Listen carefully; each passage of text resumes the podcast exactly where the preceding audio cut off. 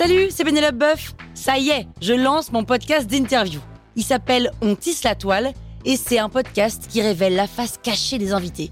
Et d'ailleurs, mes invités, ce sont des CEO et des célébrités comme Gad Elmaleh, Jean-Michel Apathy, My Better Self, Rose Eberstein, Mireille Dumas. Et évidemment, je pose des questions qu'on n'ose pas toujours poser et je leur fais faire des tests, des challenges, je leur fais jouer l'harmonica, grignoter des trucs, bref. Rendez-vous sur On tisse la toile pour découvrir une interview tous les lundis. Ciao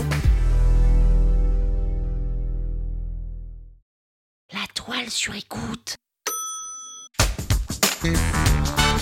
Salut, c'est Caroline Jurado. Vous avez envie de capter la crypto? Vous êtes au bon endroit.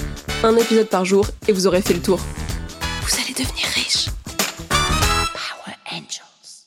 Une crypto qui a une bonne répartition, c'est une crypto qui est plus sûre. Mais c'est quoi déjà cette histoire de répartition? Parce que pour les passionnés, la crypto, c'est une monnaie qui est parfaite. Oui, parfaite comme Beyoncé. On voudrait tous tendre à se rapprocher d'elle. Mais alors, c'est quoi les éléments de sa perfection? Il y en a cinq, alors accroche-toi. La première, c'est qu'elle est universelle. Tout le monde peut l'utiliser. Genre, pas de discrimination avec les cryptos. Non, les femmes, ça nous dit pas trop qu'elles puissent avoir un compte bancaire, ça, ça n'existe pas en crypto. Ensuite, elle est anonyme. Bon bah, anonyme quoi. Elle est de pair à pair. Ça veut dire quoi concrètement pair à pair? S'ils avaient voulu faire simple, ils auraient dit d'individu à individu. Mais ça devait être trop long. Et en fait, c'est juste un système monétaire qui n'a pas besoin de passer par un intermédiaire comme une banque ou un gouvernement. Dans ce système, chacun est égal. Genre, il n'y en a pas un qui a le pouvoir de changer les transactions en douce ou de se servir dans le portefeuille de tout le monde quand c'est galère. Mais pour obtenir cette garantie d'égalité, il faut que son fonctionnement soit décentralisé. Panique pas au mot décentralisé. Parce qu'en fait, en gros, une fois que tu as dit, bah tout le monde sera égal, ça sera de pair à pair, personne ne pourra tricher, comment tu le garantis? Eh ben,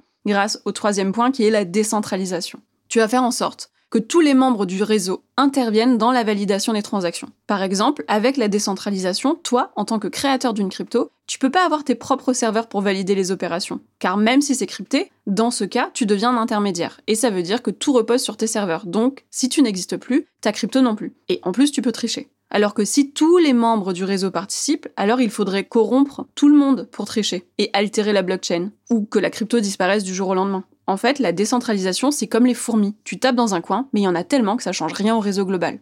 Donc, en résumé, plus le pouvoir de validation des transactions est réparti dans un grand nombre de gens, qu'on appelle les mineurs, dont la puissance de calcul est égale, plus une crypto est décentralisée et plus elle est sécurisée. Alors que si seulement quelques personnes ont le pouvoir, ben c'est l'inverse. Elle est centralisée et du coup plus corruptible et soumise à risque. Bon, et il y a un autre truc, c'est le sujet à la base de cet épisode. C'est méga important pour une crypto, c'est la répartition de la distribution des jetons il faut qu'elle soit répartie équitablement. Je m'explique. C'est en gros comment est répartie la crypto en circulation, quoi. En fait, qui en possède et en quelle proportion. Si la distribution est inégalitaire, alors une petite partie de la population possède une grande partie des jetons de cette crypto. Et le risque, c'est que le prix monte plus vite car la crypto semble rare, alors que non. Les prix peuvent être divisés par 20 d'un coup si un gros acquéreur vend et fait à lui tout seul chuter le cours. Les gros détenteurs fassent une campagne de désinformation, etc., etc.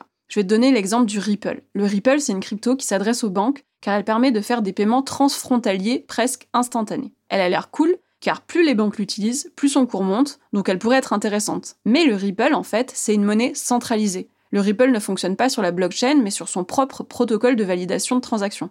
Pour simplifier, l'entreprise Ripple dispose de ses propres serveurs dédiés à la validation des opérations. Elle joue donc le rôle de l'intermédiaire. Et en plus de ça, le Ripple, est très controversé pour sa répartition des richesses, parce qu'on estime qu'il y a plus de 60% des jetons qui sont entre les mains de ses propres développeurs. Donc elle cumule quand même les deux facteurs les plus risqués, alors que c'est l'une des cryptos les plus connues.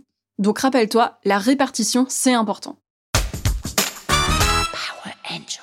La toile sur écoute.